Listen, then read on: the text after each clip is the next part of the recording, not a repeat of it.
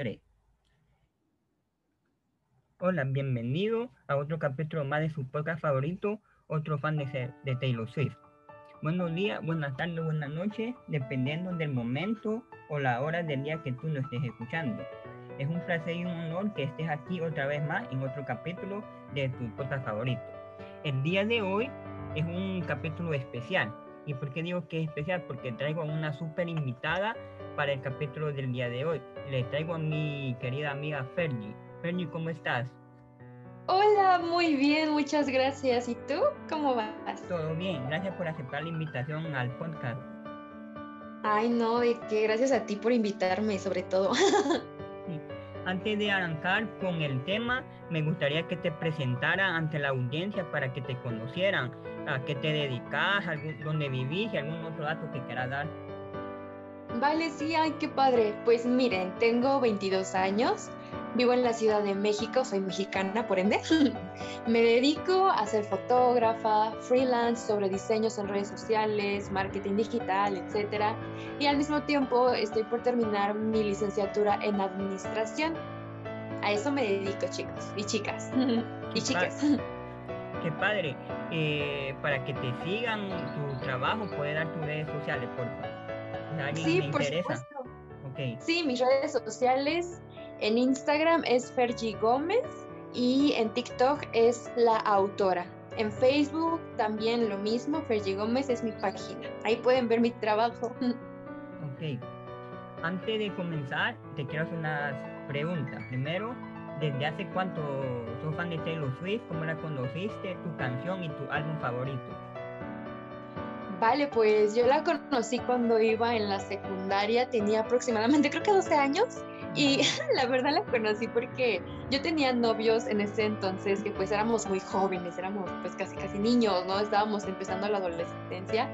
Entonces pues tanto ellos como yo éramos muy inmaduros y yo buscaba canciones con las cuales identificarme. Entonces lo que empecé a hacer fue de que pues sí, busqué, o sea, y era el entonces donde no todo el mundo tenía internet en ese tiempo ni computadora pues yo me iba así como a estos locales, acá en México se les dice café internet, tal vez se les dice parecido en otros lados. Y pues yo ahí me ponía a escuchar mientras hacía mi tarea, así de repente me salió You Belong With Me. Y yo me quedé como de, wow, el video. La letra en el principio no sabía qué decía, porque apenas estaba empezando con el inglés. Y ya a partir de ahí me empecé a obsesionar más con el inglés y más con Taylor. Así que le agradezco mucho a todos mis exes porque gracias a ellos me animé a buscar canciones. Y me gusta que hayan dicho esa canción porque a mí también, bueno, yo conocí a Taylor con esa misma canción, solo que la escuché, me gustó, pero no me hice Swifty, no fue hasta que salió la era Red y el álbum que me hice fan de Taylor. Entonces me gusta que tengamos eso en común así que muy interesante por las razones que conociste a, Taylor. El tema, ¿Algo más que quieras decir antes de comenzar? Bueno, pues igual como tú me volví Swifty hasta Red, ahí fue cuando de verdad, de verdad me empecé a obsesionar. igual yo. Bueno, para arrancar con el tema, el tema del día de hoy es, quiero saber si el fandom Swifty se considera un fandom tóxico esa palabra tóxico está como muy de moda en los últimos días. Todos hablan de toxicidad, de los novios tóxicos y también se habla mucho de los fandom tóxicos dentro del mundo del cine, de la serie y también de la música.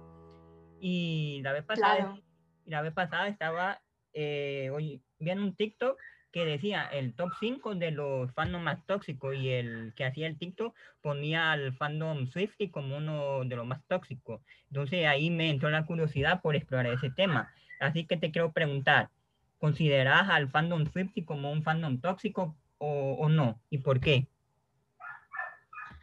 No lo considero, para empezar, como tú dices, esta palabra de tóxico ha salido demasiado al aire en redes sociales en nuestra generación y esto, ¿sabes? Es una, es una manera errónea de llamar las cosas. Y yo te lo puedo decir, yo no soy psicóloga, no soy psiquiatra, pero sí he ido con psicóloga, sí he ido con psiquiatra en su debido momento cuando lo necesité. Y me di cuenta de que muchas veces lo que nosotros como jóvenes, generación Z e incluso los millennials, algunos de ellos todavía, mm. nos identificamos mucho con esta palabra de toxicidad cuando en realidad la misma palabra nos, es como si nos llenara de una vibra muy, muy grande y, horrible, como para decirlo de manera bonita. Pero a lo que voy, si te das cuenta, Taylor nos ha enseñado a no prejuzgar y siento que esta manera de decir toxicidad etcétera es una manera de incluso autojuzgarnos.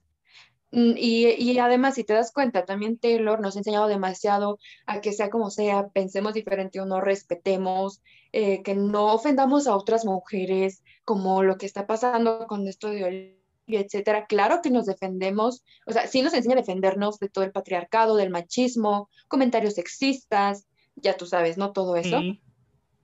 Pero la cosa es de que también entre nosotros tenemos que aprender esas lecciones, porque si nos ponemos a pensar, hablando del fandom, pues quién es como el, el icono del fandom, pues es Taylor, ¿no? Entonces creo que a partir de la persona que es Taylor, de la humanidad tan preciosa que tiene, hay que pensar si es tóxico o no, porque por ejemplo, si, si Taylor nos enseñara a, a, hablarle mal a los demás, a que ataquemos a todo, bueno, pues estás viendo al ídolo de ese fandom, dices, ok, creo que por ende es una persona que no nos muestra un buen ejemplo y sería tóxico, como actualmente se llama, ¿no? A esto que te digo.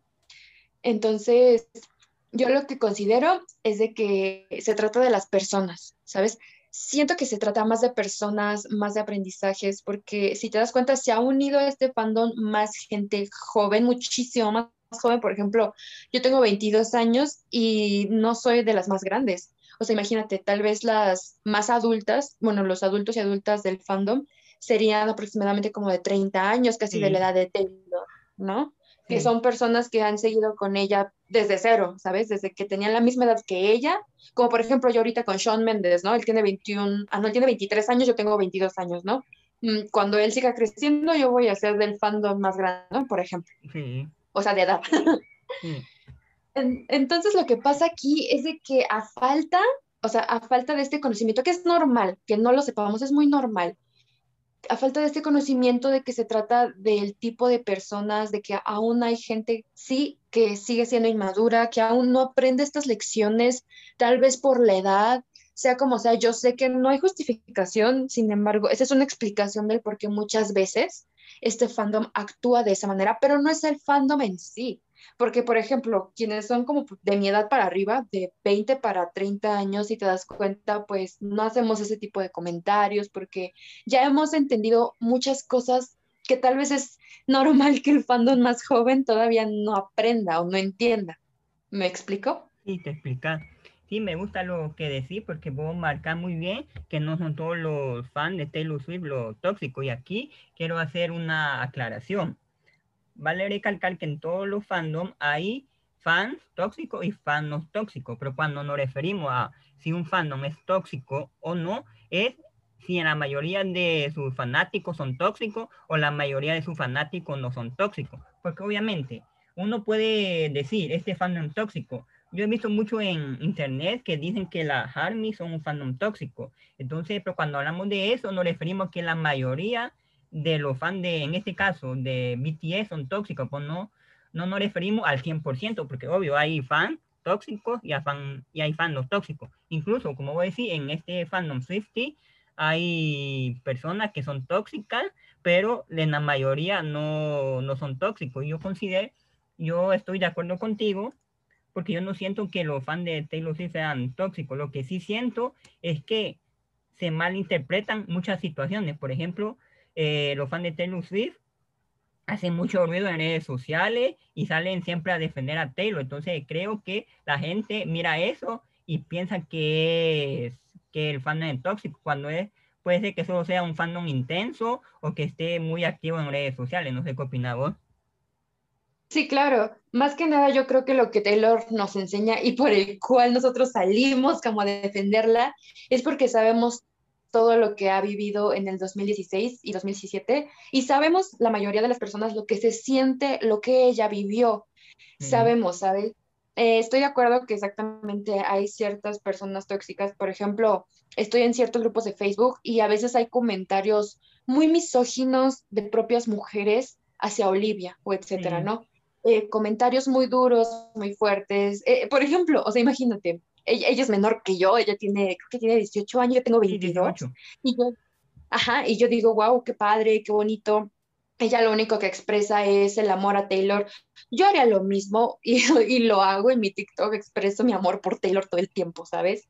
Pero pasa que todavía no distinguimos como mujeres también que tenemos cierto tipo de misoginia internalizada todavía.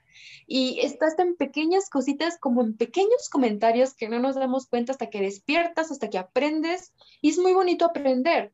Pero lo, bueno, no lo malo, pero sí lo estresante de que ya lo entiendes, ya te das cuenta, es que lo ves en todos lados y, y sabes, es, es muy triste darte cuenta ahora, ¿sabes? Es como, como cuando dicen que la gente que es realista normalmente está triste más tiempo porque se da cuenta de todo, toda la realidad. algo así, algo así pasa. Pero exacto, tienes toda la razón. Nosotros como fandom lo que hacemos es de que la defendemos porque uno, ya no estamos, ya, ya no soportamos la mayoría de nosotros comentarios así de sexistas, sea hacia Taylor y hacia otras personas. Por ejemplo, a mí, a mí, me han dicho muchas veces, no, es que solo la defiendes porque es famosa o y no sé qué, ¿no? Y lo que pasó con esta serie de Netflix que hizo el comentario sexista, eh, yo sí, sí hice mucho ruido en mis redes sociales de que es que no se vale y etcétera. Y muchos me dijeron, no es que solo la defiendes porque es ella. Y les digo, no, es que la defiendo porque es mujer le digan eso a alguien famosa o le digan eso a mi prima o a alguien en clase que yo no conozco, pero se lo están haciendo en mi clase, enfrente de mí, yo voy a alzar la voz, porque yo no voy a permitir que nadie venga a ser misógino o incluso misógina, desgraciadamente todavía pasa, con una mujer. O sea, en general, ¿sabes? Le insultan a ella, me insultan a mí y, e insultan al resto de las mujeres. Por eso yo creo que la mayoría salimos a defenderla. Sí, me gusta eso que ha tocado de la parte de defenderla, porque no solo se trata, por ejemplo, de defender a Taylor, que está bien si lo hace solo por, eso, pero también hay mucha cosa detrás mm, cuando salimos a defender a Taylor, por ejemplo, porque si le dice un mensaje misógino, no estamos solo defendiendo a Taylor, estamos atacando a la idea que esa idea o ese comentario misógino que se hizo, pero en, en ese caso específico es a, es a, Taylor, pero permea a toda la mujer. Entonces es, es, defender a Taylor y atacar a esa idea misógina o machista, como dijiste, porque así como bien lo mencionaste, puede ser que le hayan, que le digan algo a Taylor por su peso, por ejemplo, y igual se lo pueden decir a mi prima, a mi mamá o a otra famosa no sé, entonces eso me, parece interesante recalcarlo. Y ya que hablaste con lo de Olivia, yo siento que algunos fans sí se pasan a veces y yo he visto que con Olivia la han atacado mucho y le han dicho que es que se ha colgado de la fama de Taylor Swift para sacar su música. No sé qué opinas ahí. ¿Sabes lo que yo siento que pasa? Que cuando ven a una mujer exitosa, ahí es cuando hay ruido. Por ejemplo, ¿por qué no me atacan a mí? O sea, yo hago TikToks de Taylor, o sea, en sí, y de hecho en mi carrera, olvidé el nombre en este momento, pero en mi carrera de administración, cuando tú haces cierto contenido eh, relacionado con un artista, tiene su nombre, tiene, tiene su nombre y es como colgarse de la fama de alguien, pero no lo haces por colgarte, sino que lo haces porque te gusta y viste una oportunidad de crear algo tuyo inspirado en él, ¿sabes? Inspiración. Exacto, inspiración. Y, te digo que el problema es cuando ya hay éxito, porque por ejemplo, en mi cuenta de TikTok actualmente creo que tengo 27 mil, creo, más o menos de seguidores. No, o sea, sí es algo, pero a la vez yo veo otros creadores, tengo amigos que tienen arriba de 700 mil. Milton, si escuchas esto, te amo. eh, pero lo que voy, es de que, es de que cuando, ¿por qué no me atacan a mí? ¿Saben? O sea, ¿sabes? ¿Por qué no me dicen a mí, te cuelgas de la fama de Taylor? Porque sí, puede que sí tenga varios, una comunidad grande, que a comparación de otras comunidades en TikTok es chiquita, pero va bien, va en buen camino.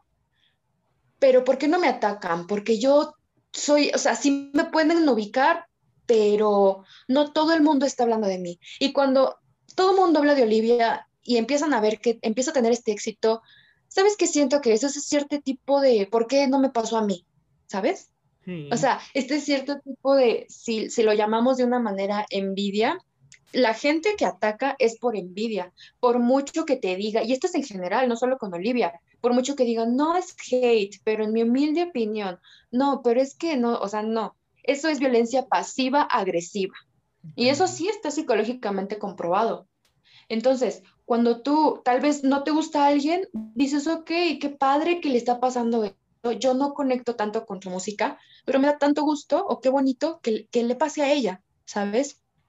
Y, y, nos pasa con otros artistas. Tal vez nosotros escuchamos a Taylor todo el tiempo pero hay miles de mujeres exitosas, maravillosas, y lo sabemos, hasta Taylor las celebra y todo, ¿no? Cómo fue en los Grammys, cómo le aplaudía Bill Jones, cómo le aplaudía Dua Lipa, o sea, por Dios, ella misma nos enseña un ejemplo de que, mira, no, no tenemos por qué envidiarnos, tenemos que ser sororas, etcétera.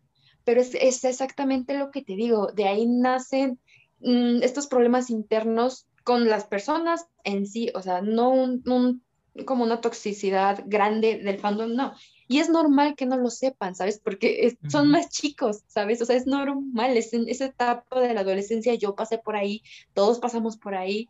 Y es ese, por eso yo creo que ese fandom lo, lo ven como, nos, nos ven como tóxicos, ¿no? Porque los ven a ellos, pero no se ponen a pensar que a veces es normal que todavía la gente, y en todos los fandoms, no entienda cosas a esa edad.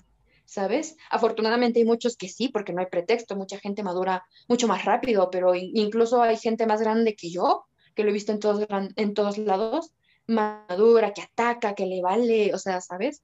Entonces, creo que de eso parte mucho. Sí, yo lo que veo es que la gente se cuelga de esos pocos fans tóxicos, que sí son tóxicos en realidad y a veces hacen mucha bulla para decir que el fandom es realmente tóxico, cuando son, como dije, son unos pocos personas que son tóxicas, porque yo que uso mucho redes sociales y estoy casi las 24 horas metido ahí, me doy cuenta que muchos Swifties eh, te preocupa más por ver si cuando va a sacar un nuevo disco Taylor, una nueva canción, o que si subió eso en una pista para aquella cosa, más que atacar a otro fan, porque yo, por ejemplo, yo sigo muchas cuentas de BTS, porque tengo amigas que son fan de BTS, entonces me han enganchado algunas canciones, y yo sí he visto que muchos fans de BTS, obviamente, hace una aclaración, no es nada contra ese fan, pero es un ejemplo bien práctico que puedo poner, por eso lo estoy mencionando, pero no es nada contra la banda ni contra su, su, su fan.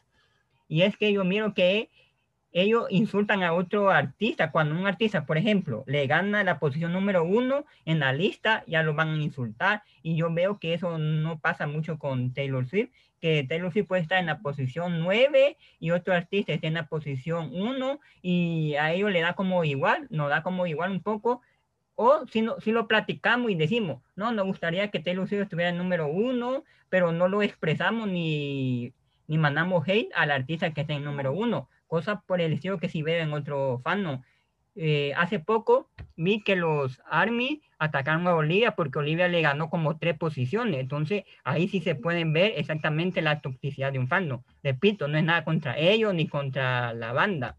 Pero solo pongo ese ejemplo para decir que lo que hacen ruido son pocas personas y la mayoría estamos preocupados en otras situaciones. Exacto, sí, no, no es todo el mundo y de hecho sí, sí vi, de hecho vi que los armies le estaban diciendo de que, ay, ya ven como Olivia, este, ¿cómo, cómo era?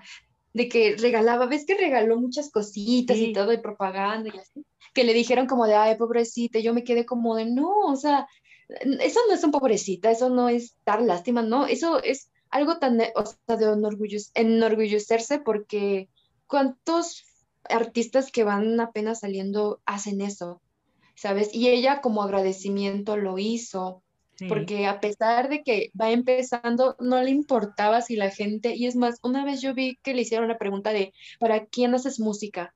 Y ella dice, no, pues yo lo hago para mí.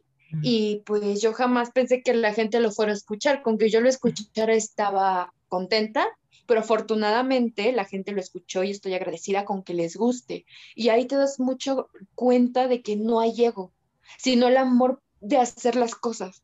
O sea, ¿sí me entiendes? Y, y, yo me pongo a pensar, yo creo que tú también, de que cómo es posible de que aún así la gente ataque, porque así es este mundo. La gente va a hablar hagas o no hagas, hagas algo bueno o algo malo. Que si haces algo bueno no es suficiente y solo quieres llamar la atención.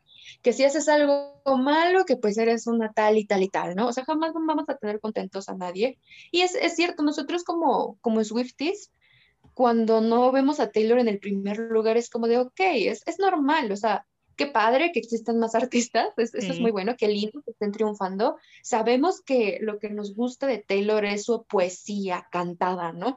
Entonces, pues no nos preocupa, ¿sabes? Es como, es como cuando, por ejemplo, te lo pongo en, a mí que me gusta mucho leer, puedo amar mucho un libro y saber que tiene un potencial enorme, pero está bien si solo yo lo sé. Y, y está bien si la demás gente no cree lo mismo, porque yo leo mucho y, estoy muy metida en eso, pero es normal que la gente actualmente, la mayoría en Latinoamérica no lea.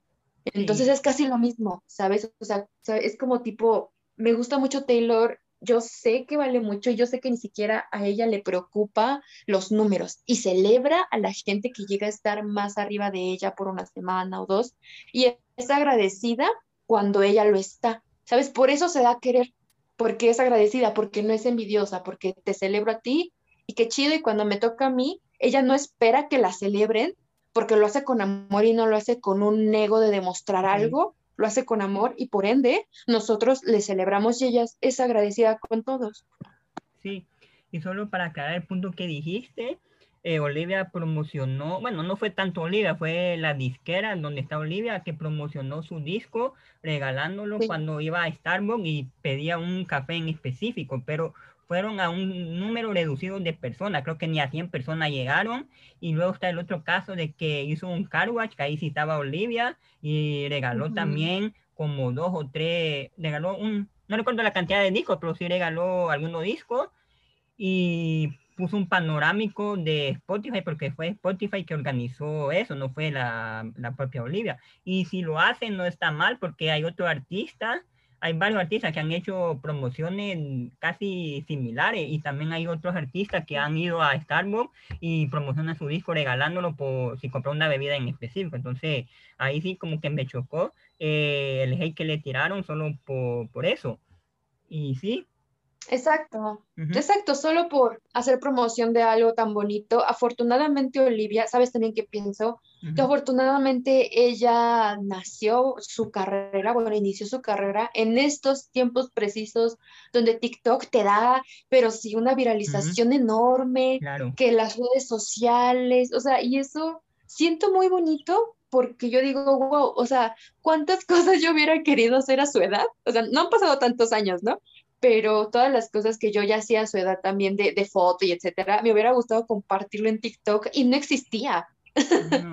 Entonces, no me siento tan feliz por ella de que ella tiene esa edad exacta, empezó exactamente su debut y está en esta era. Siento que eso también es lo que le da coraje a otros armies que dicen, ay, ¿por qué a Taylor no fue así? o etcétera. Es normal que no haya sido así, es muy normal, porque no existía todo esto. Y Taylor fue capaz, como Olivia hubiera sido capaz también, si no hubieran existido las redes sociales, de hacer su arte y de, y de darse a conocer como era antes, ¿no? ¿Sabes? Porque fue hace cuántos años. No fue, no fue hace tantos porque Taylor es joven, pero sí, no existía esto de las redes sociales, apenas era como de Facebook, exacto. Era, era tal cual como de compras el disco y así te conozco, ¿no? O voy al concierto y así te escucho en vivo. No, no había nada de lo que existe actualmente. Y es lo que a Olivia le ha ayudado pero muchísimo. Y no porque le haya ayudado esto, significa que su trabajo es menos. O sea, no, ella tenía el potencial y le ayudó muchísimo. Qué bueno que gracias a ese potencial, junto con todo esto de redes sociales, se dio a conocer, pero en grande,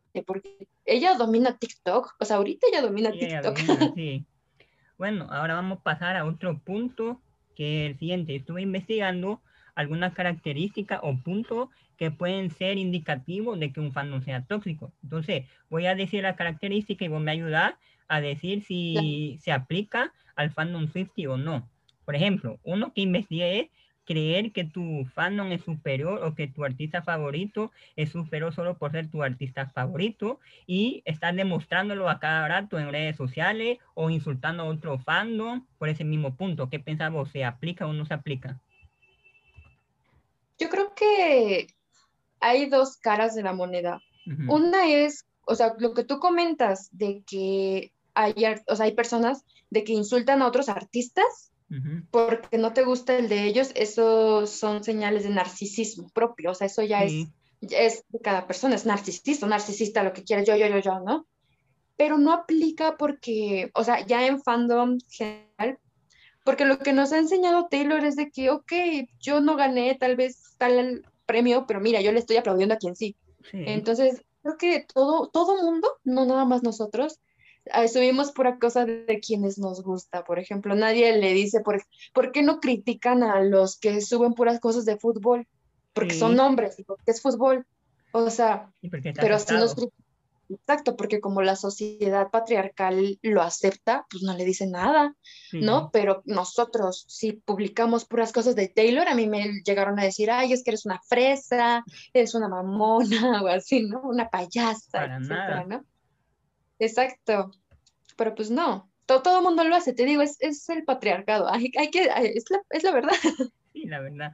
No, yo en este punto, yo a veces, yo sí veo que un montón de Swifties creen que Taylor es superior solo por ser Taylor Swift, pero ahí está la, el punto, que no andan molestando a otro fan o no andan publicándolo solo para hacerse notar porque una cosa es, yo creo que Taylor es la mejor cantante de la historia, pongámosle, eso está bueno, pero otra cosa es creer eso y estar molestando o gesteando o siendo tóxico con otro fandom solo porque yo creo que en este caso Taylor Swift es la mejor de la historia. Y yo veo que un montón de, de Swifties lo dicen, pero así en práctica en grupos de WhatsApp por ejemplo, yo estoy en muchos grupos de WhatsApp y, mucha gente dice eso, que cree que Taylor es la, mejor de la historia, pero no lo andan esparciendo o criticando a otro artista. Entonces, esa es la diferencia. Entonces, no aplica al fandom Swifty. Vamos con el segundo. Con el segundo.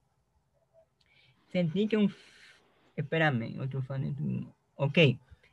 Hate, hate o cancelar a otro artista. Ahí cree que aplica o no aplica. Yo creo que depende, porque cancelamos a Rake. sí. Eh, más adelante voy a tratar un punto de eso para que lo dejemos al final. Claro. Okay. Claro que sí. Eh, yo lo único que vi aquí es que muchos Swifties sí criticaron a Bolivia por, por lo que decíamos, que era una colgada, solo por eso, pero eran poca gente y no es muy común que suceda eso. ¿Qué opinas? Claro. Mm, ok. Vamos por el siguiente.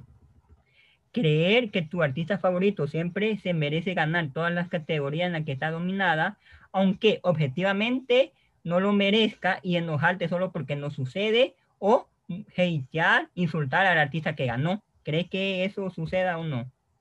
No, no creo, porque vamos a lo mismo de que Taylor incluso celebra a los demás, ¿sabes? Entonces, como, como los Grammys que pensamos que no iba a ganar nada de folclore así y al final sí ganó. Sí. exacto, era como de, ay, bueno, ganó Harry, pero bueno, se lo merece, ganó Dua, qué padre, ¿no? A ver si ella gana hoy algo así, ¿no? Pero, pero sí, exacto. Sí, en ese punto sí, yo veo que cuando Taylor no gana alguna categoría, no siento que se vaya a, a esparcir odio al artista que ganó. Obviamente sí está el típico comentario del fan que dice que Taylor se lo merecía, pero lo dice como opinión personal, no como odio hacia otro artista. O sea, ahí creo que no aplica. Aquí está.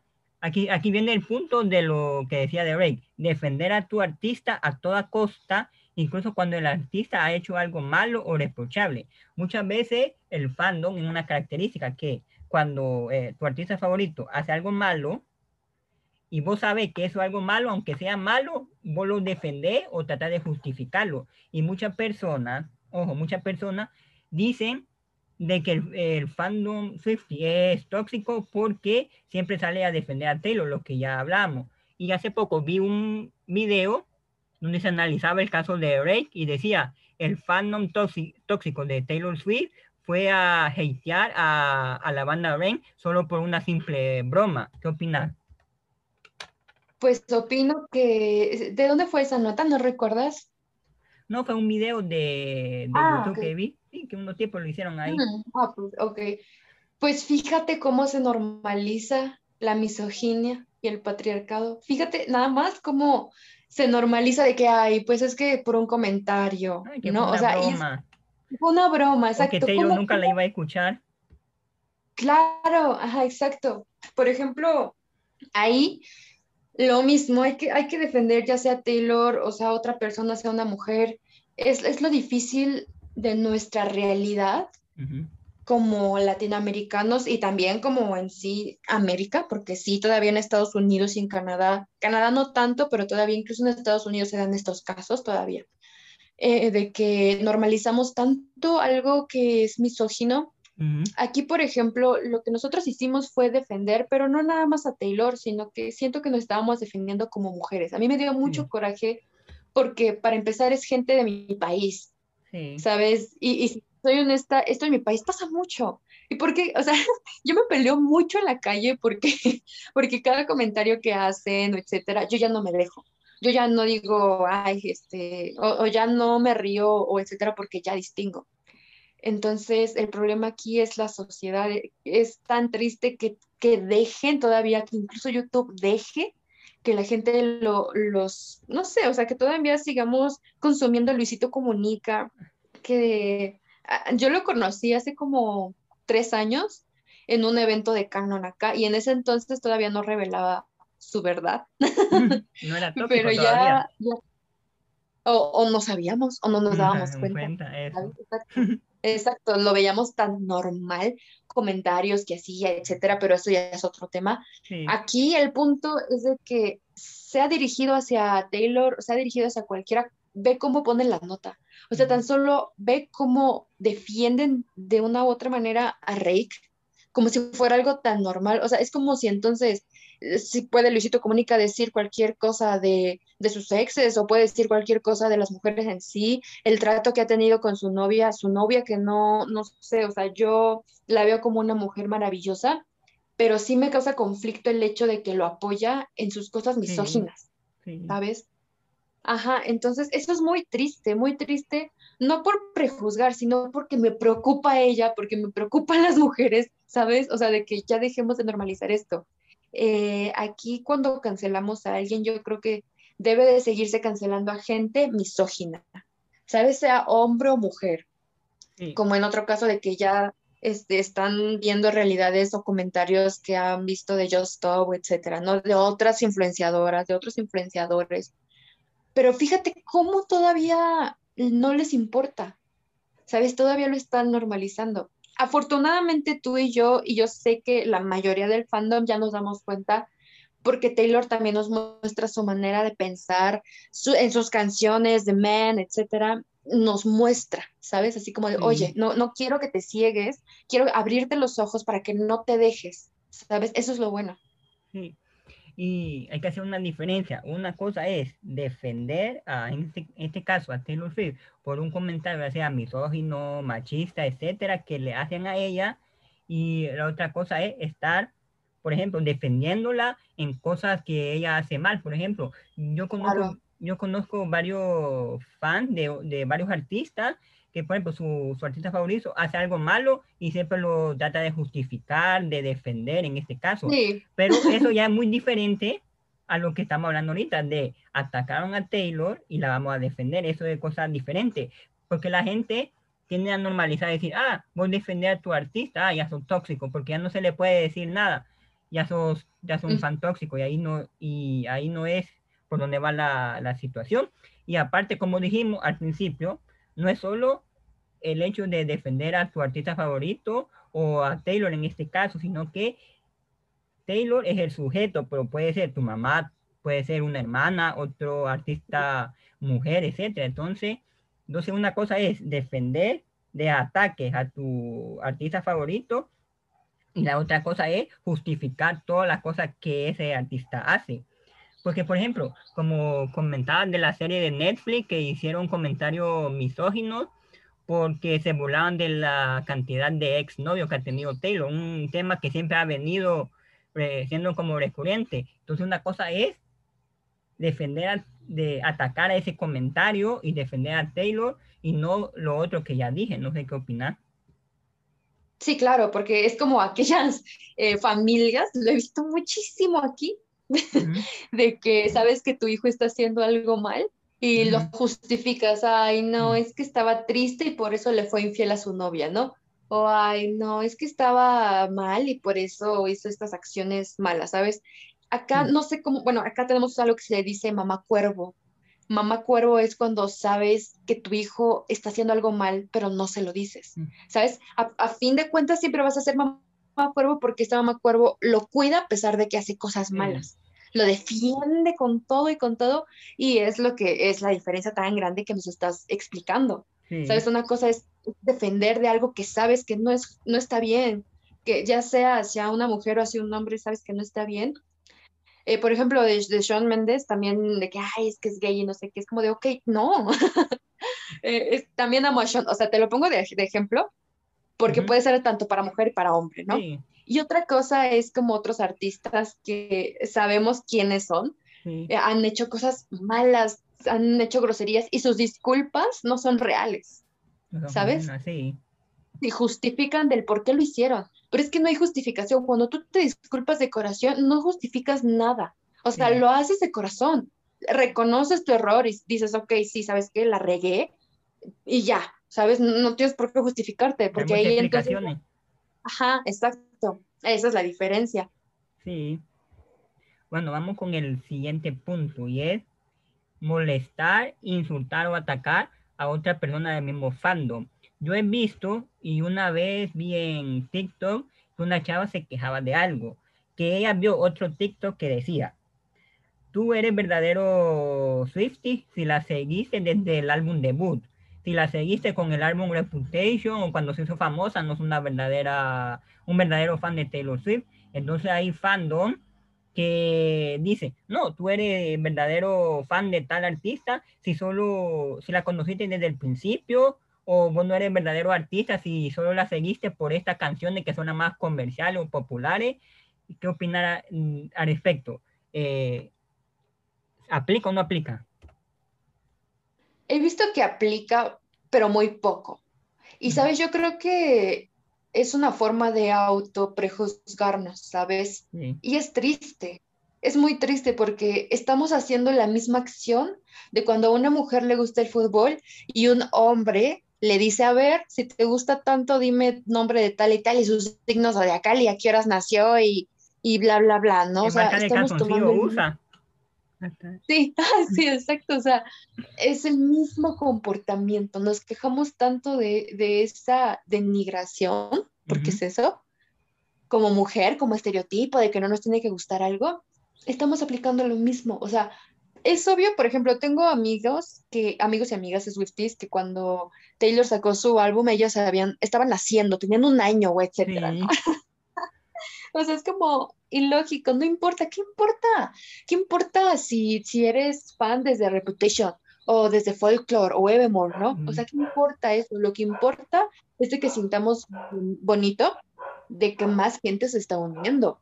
O sea, es sentir orgullo de que tu padre, que esas generaciones están conociendo a, Taylor y su arte, ¿no? Y están educándose de su arte y, y todo. ¿Por qué no mejor decir eso a decir, ay, no es que eres Swifty, no eres Swifty porque te gusta desde Reputation, solo te gustan las más, las más conocidas? O sea, es, obvio que la gente se vuelva Swifty, bueno, que empiece en ese camino por conocer las más conocidas, ahora sí que valga la redundancia, pero, pero sí, porque obvio, obvio, pues son las más comerciales y de ahí pues te empiezas a meter más, ¿no? Es obvio. Yo, yo siempre tengo esta opinión. Si vos te consideras la única ¿cómo puedo decirlo? El, último, el único requisito, perdón, para que vos te consideres Swifty es si vos mismo te consideras Swifty o no. Para pertenecer a fandom es si yo me considero Swifty, ya, ya pertenece a fandom. No importa si no te gustan 10 o dos canciones o solo un álbum. Si vos ya decís yo soy Swifty porque me gusta Taylor Swift, ya es el único requisito para entrar al fandom.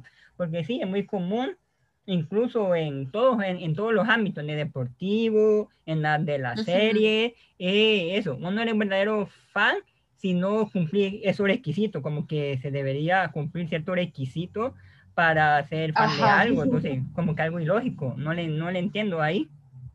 Sí, pues claro, es, es este cierto, eh, fíjate que ahí entra el ego, o sea, cierto tipo de, de superioridad en algo ¿Y por qué sentirte así si estás compartiendo un amor tan grande con otras personas? Es normal que tú tal vez sepas más cosas que ellos no, y habrá cosas que ellos saben que tú no, y etcétera, y es muy normal, o sea, yo me tardé tanto en saber quién era el bebé mosca, o sea, yo veía, y veía, y veía, y yo decía, ¿qué, a quién le dicen así? y ya fue cuando dije, ah, eso es un novio, y ya, ya después supe por qué, pero pues veo, o sea, a todos nos pasa. sí, entonces diríamos que este punto sí aplica, pero en menor medida o no.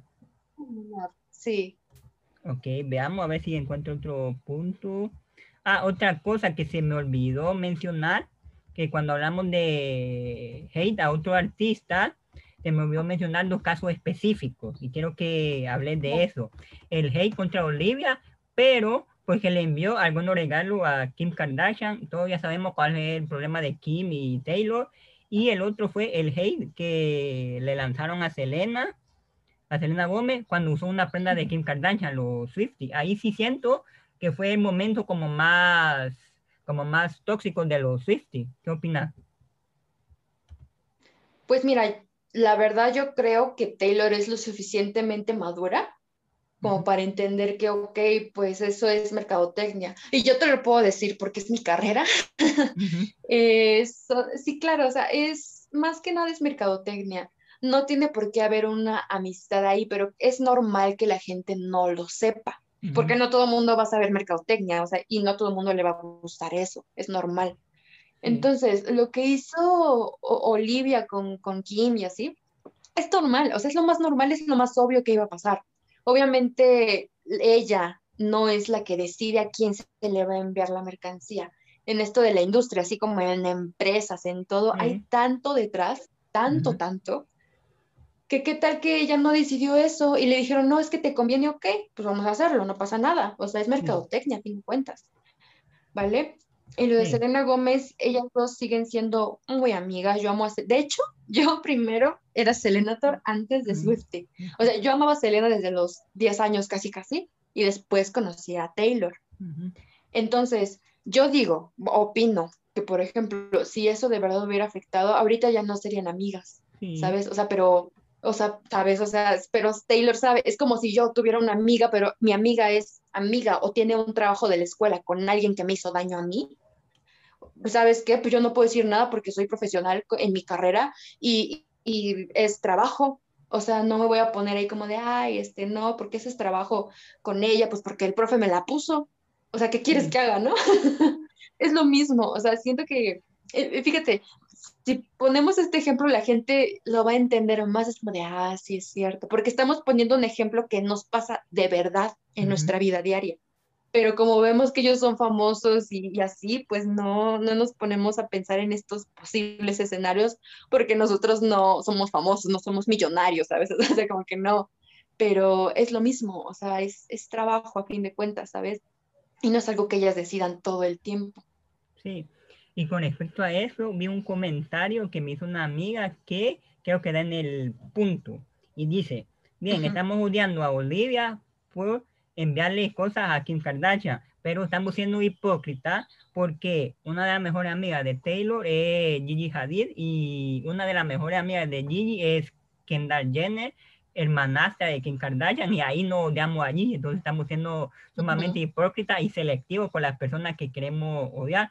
Otra cosa, alguien me comentó eso, que dar ese argumento puede ser como una invitación a odiar a Gigi por ser amiga de Kendall. Y, para nada, solo un ejemplo de la hipocresía de que somos selectivos en odiamos a esa persona y no odiamos a la otra por situaciones del mundo Swifty. ¿Qué opinas? Claro, y como lo mencionaste, estoy muy de acuerdo que somos selectivos, así, ¿por qué? Porque ella no, porque a Olivia justo cuando está teniendo demasiado éxito lo hacen, o sea, ¿por qué? Ok, y vamos al último. Eso es lo que vamos. Ok, ahora vamos con el último punto. Estar de intenso en la vida privada del artista. ¿Vos qué opinas? ¿Aplica o no aplica? Pues yo creo que no tanto la vida privada porque no nos la muestra. Entonces, ¿cómo vamos a opinar de, intensamente de su vida privada si no nos la enseña? ¿Sabes? o, pedir, o pedir que se abra más en su vida privada, vaya un aspecto de su vida privada, porque yo, yo recuerdo que era muy como común estar con las teorías de que Taylor era bisexual. Entonces como que había gente que presionaba para que Taylor ya dijera que era bisexual, que, que era bisexual. Entonces como por esa parte puede también meternos en su vida privada. Sí, claro, eso, eso sí. Y creo que aplica para cualquier persona, ¿no? De que forzar a que lo digan. ¿Qué tal que no lo dice porque realmente no lo es? No, siento que si sí lo fuera, y, e incluso si no lo fuera, o sea, lo fuera o no, si ella se lo quiere quedar, pues está en todo su derecho porque sabe, sabe, o sea, no porque sea algo malo, no porque hasta yo lo soy, yo soy bisexual, pero sabe cómo otras personas pueden utilizar esto a mal, ¿sabes? Sí. Entonces, yo creo que, ajá, no he visto, fíjate que yo no he visto tanto esa parte de que estén presionándola tanto. Tal vez en otros años sí, y, siento que si es una presión sobre su vida privada, creo que esa sería la única presión, ¿no? Porque no nos muestra nada. Y si te das cuenta, al mismo tiempo nos muestra todo, porque en sus canciones ella escribe tanto de ella, de sus situaciones y de eh, otras personas en las que se inspiran, ¿no? Entonces, yo siempre he dicho que en, en un escritor, escritora, siempre ves mucho de su persona en cómo escribe a pesar de que no todo el tiempo esté escribiendo de su vida privada, porque eso es una mentira. Luego dicen como de, ay, es que solo escriben de su vida, ¿no? No, o sea, es inspiración, pero la manera en cómo ves el mundo, su esencia, te la está diciendo y te la están plasmando en cómo escribe. Sí. Entonces, para finalizar, mm, mi opinión en este punto, sí, yo siento, como dije al principio, sí hay fans que intencionan con, con eso, pero siento que la minoría, entonces no podemos generalizar. Ahora vamos a sacar las conclusiones y quiero que me digas, bueno, ya me lo dijiste, pero vamos a sacar conclusiones de que si el fandom es tóxico o no, comienzo yo. Para mí no es tóxico, lo que pasa es que es un fan, un fandom muy intenso, muy activo y que algunos personas consideran tóxico algo que no puede ser tóxico, que puede solamente ser intenso, vaya, por, por, decirlo de esa manera. Yo miro a muchos eh, Swifties que son intensos en su amor a Taylor, que escriben a cada rato de Taylor, solo hablan de ella, pero porque es intenso y muchas personas lo ven, lo miran y dicen, ah, no, es un fan tóxico, cuando en realidad no es así. Y otra cosa, que el, muchos, fan, muchos fans tóxicos de Taylor son minoritarios, pero en muchas ocasiones hacen ruido, como el Heida Olivia Rodrigo y todo lo que ya hablamos. Entonces, esa es mi conclusión, que no somos un fan tóxico, pero que algunas personas lo, creen que sí, porque somos muy intensos, que intenso no ser malo, y porque algunos fans tóxicos eh, pueden hacer a veces más ruido que los fans no tóxicos. Ahora tu conclusión final. Por supuesto, no, sí, exacto, exactamente lo mismo, para no repetir tanto lo que tú dijiste. Exacto, no somos tóxicos, pasa que hay de todo en todos lados y eso es muy normal. Y pasa que tenemos tanto amor por Taylor que no se les hace normal a las otras personas, pero es que los demás no saben el por qué la entienden, no, no entienden. Exacto, y exacto, y no es, no es algo dañino, sino que es una forma de agradecimiento porque sus canciones a mucha gente nos ha salvado de tantas cosas. Entonces es por eso, porque sentimos mucha conexión con ella, que muchas veces la sentimos como si fuera una amiga. ¿Sabes? Como esa amiga que te escucha y te aconseja y te dice exactamente lo que estabas pensando en la mente. Por eso somos tan intensos, porque, porque la amamos, o sea, y tal vez por la manera en que escribe y etcétera. Y hay, hay artistas muy talentosos, pero que no son autores de sus propias obras, ¿no? Ellos las cantan, pero ellas no los escribieron y, y, no son como que tan metafóricos como Taylor. Entonces, es lo que nos pasa a nosotros. Sí, y yo siento que, por ejemplo, a, nosotros los Swifties nos tachan de intenso y ya nos ponen como una connotación negativa cuando dicen intenso. Cuando, por ejemplo, vos lo mencionaste, a muchos hombres les gustan el fútbol y son demasiado hiper intensos con el tema y ahí no les dicen nada. Entonces, como es un doble parámetro. claro. El siguiente punto, ya para ir finalizando, solo te quería preguntar, ¿Red o 1989 la primera grabación? No, espera. Yo creo que le convendría más 1989 porque es un álbum muy premiado, muy, y muy consumido todavía. Entonces, yo siento que Red podría esperar, tiene un gran potencial también, pero hay que sacar primero como mercadólogos eh, lo que más te da, ¿sabes? O sea, lo que sabes que sí va a pegar luego, luego. Entonces opino que ese primero va a salir.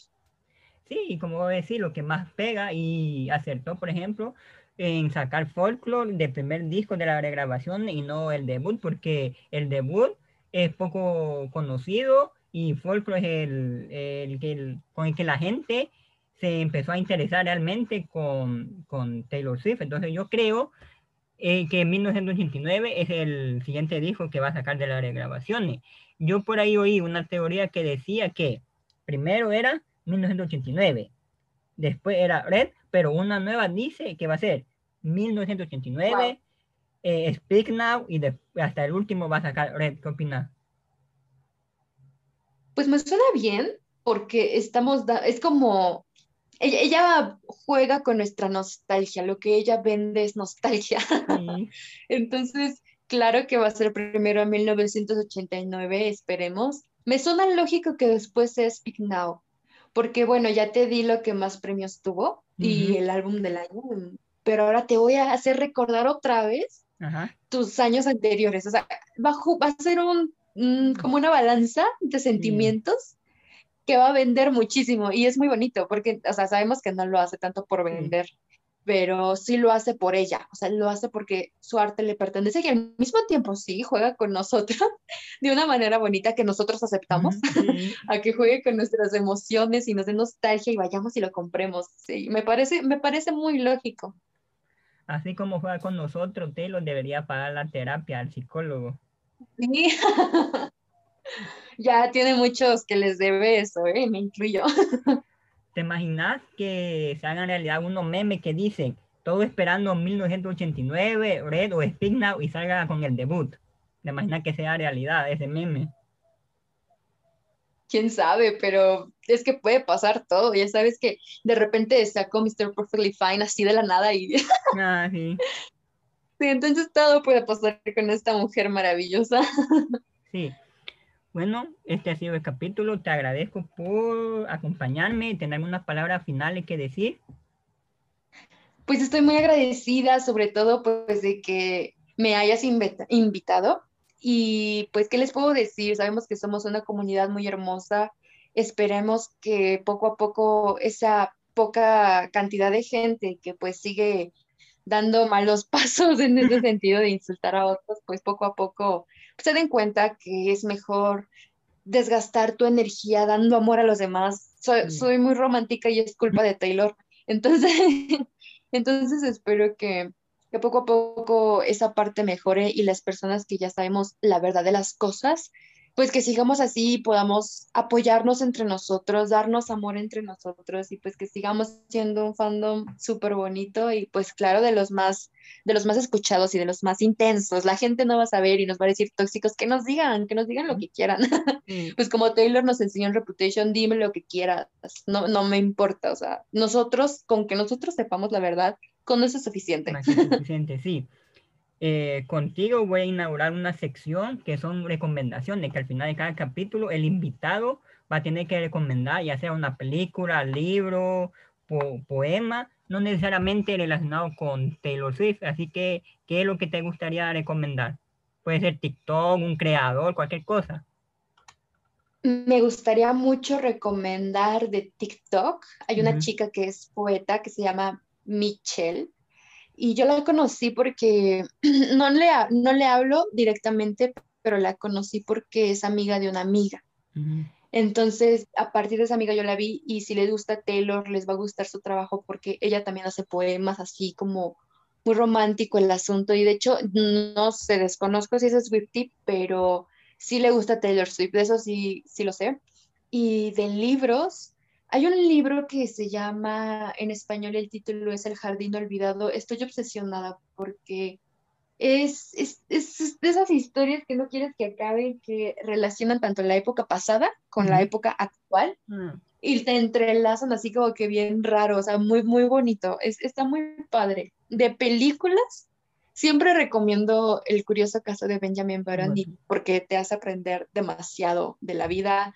Me la he visto infinidad de veces cuando tengo un breakdown, cuando no. en todo momento es buena. Eh, van a aprender demasiado y creo que ahí hay demasiadas lecciones que Taylor nos ha enseñado. Y sé que en cada escena pueden imaginarse diferentes canciones de folclore específicamente, entonces la recomiendo mucho. Sí, y no creo que sea casualidad que uno de los gatitos de Taylor se llame Benjamin Button por la que recomendaste la película. Bueno, yo solo voy a recomendar. Sí, es verdad, no me Yo voy a recomendar un álbum musical y es el, el álbum debut de Olivia Rodrigo. Vayan a escucharlo, que vale la pena. Y voy a recomendar una chava que creo que la conoce, no sé, que en TikTok que se llama La Autora. ¿La conoces? Ah, soy yo. sí, era para hacer el chiste, pero no, no lo captaste muy bien. ¿Quién será esa, esa chica? sí, es la misteriosa chica. Bueno, te agradezco que haya venido. Te abro la invitación para que venga un próximo capítulo, si te parece. Sí, claro que sí. Yo encantada. Estoy muy a gusto con todos ustedes. Ok. Hoy sí, para finalizar, danos de vuelta a tus redes sociales y con eso finalizamos. Claro, pues en Instagram estoy como Fergie Gómez, en Facebook también estoy como en página, en TikTok creo que estoy como la autora, no me acuerdo.